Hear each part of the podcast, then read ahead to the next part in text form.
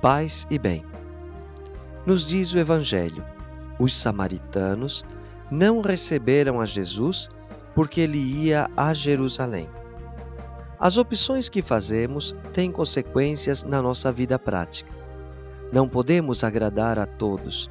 Só os medíocres e imaturos renunciam à sua própria identidade para viver como camaleões, mudando de cor, de atitudes ou de discursos, procurando ser aceitados por todos.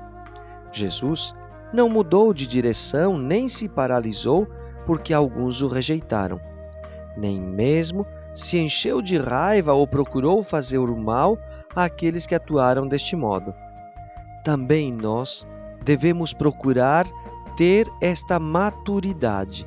E mesmo que encontremos resistências, críticas ou rejeições, se estamos convencidos de estar no caminho certo, devemos ir para frente, sem nos amargurar com aqueles que não nos aplaudem.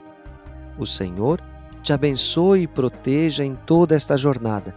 Gotas de Paz é evangelização católica dos freis capuchinhos do Paraguai.